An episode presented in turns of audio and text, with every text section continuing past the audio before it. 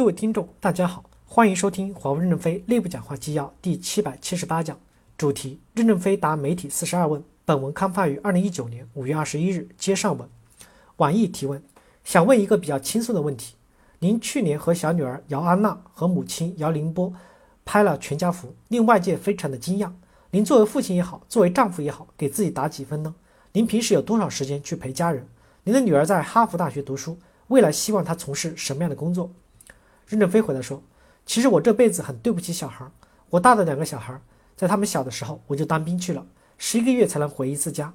我回家的时候，他们白天上学，晚上做作业，然后睡觉，第二天一早又去上学。其实我们没有什么沟通，没有建立起什么感情。小女儿其实也很艰难，因为那时我们公司还在垂死挣扎之中，我基本十几个小时都在公司，要么就在出差，几个月不回家。”当时为了打开国际市场，证明我们不是在中国搞腐败成功的，在国外一待就是几个月，小孩基本上很少有往来，很亏欠他们。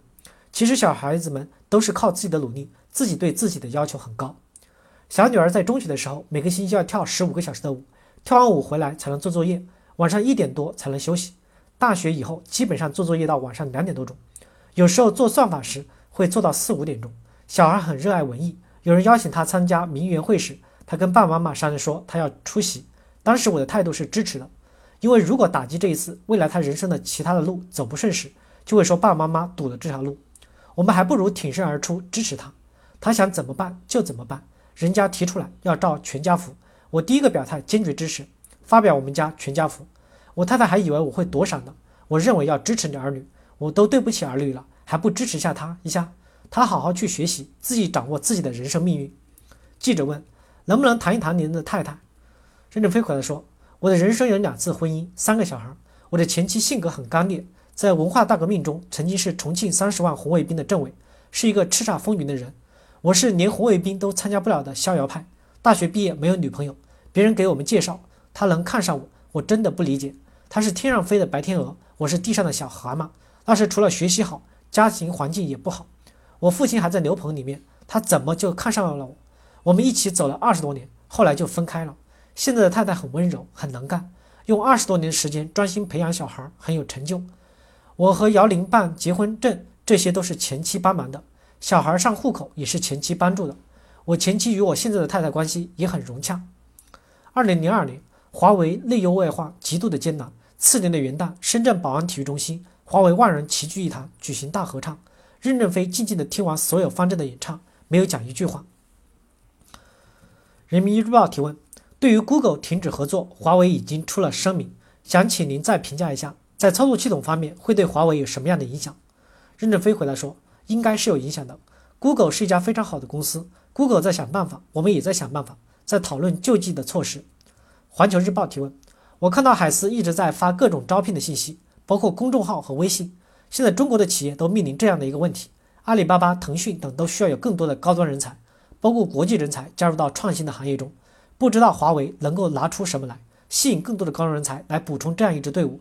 薪资待遇有没有具体的标准？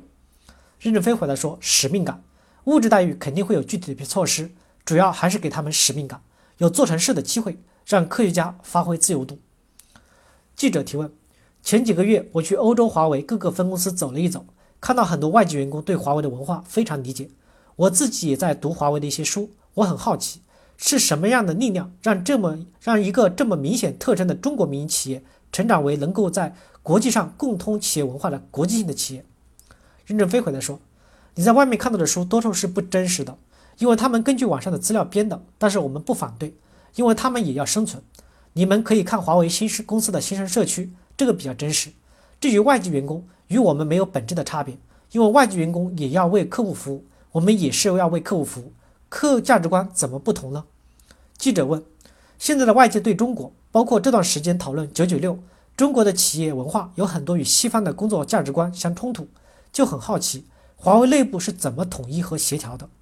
任正非回答说：工作的价值观，我们还是遵守这些国家的劳动法来保护他们的合理时间，但是毕竟他们有使命感，没有使命感，他们做不出成绩来。我们的外国科学家其实比中国的科学家还拼命，很多科学家三十多岁还没有结婚。感谢大家的收听，敬请期待下一讲内容。